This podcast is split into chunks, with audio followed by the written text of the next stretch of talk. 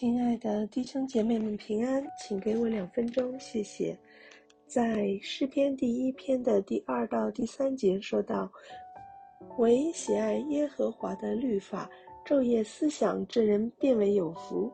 他也要像一棵树，栽在溪水旁，按时候结果子，叶子也不枯干。凡他所做的，尽都顺利。”在澳洲某一个城镇上。政府开凿了一条五里长的运河，以连接两条河流。运河完工以后，水开始奔流，带来了很大的便利。可是不久以后，水中开始发出怪味，令两岸的居民感到困扰。原来运河里边长满了可恶的野草，它们的臭气四散，让人非常不舒服。政府部门尝试了很多补救的措施，却都不成功。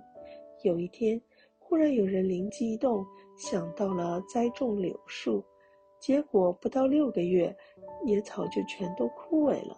究竟是怎么回事呢？原来柳树以某种奇特的方式吸取了水水中野草所需要的化学元素，切除了维系它们生存的力量，因此野草便逐渐的萎缩衰亡了。除去野草的良方，就是栽种好树；除去罪恶最好的方法，就是栽种善良。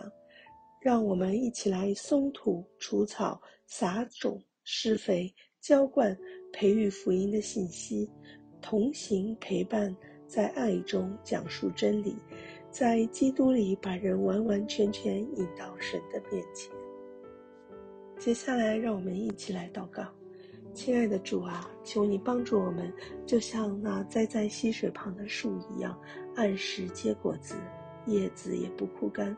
让我们在你真理的话语里边汲取到力量，汲取到生命，使我们的生命成为容神益人的生命，能够结出圣灵的果子，好让你的名得到荣荣耀。感谢你，祷告乃是奉主耶稣基督的圣名，阿门。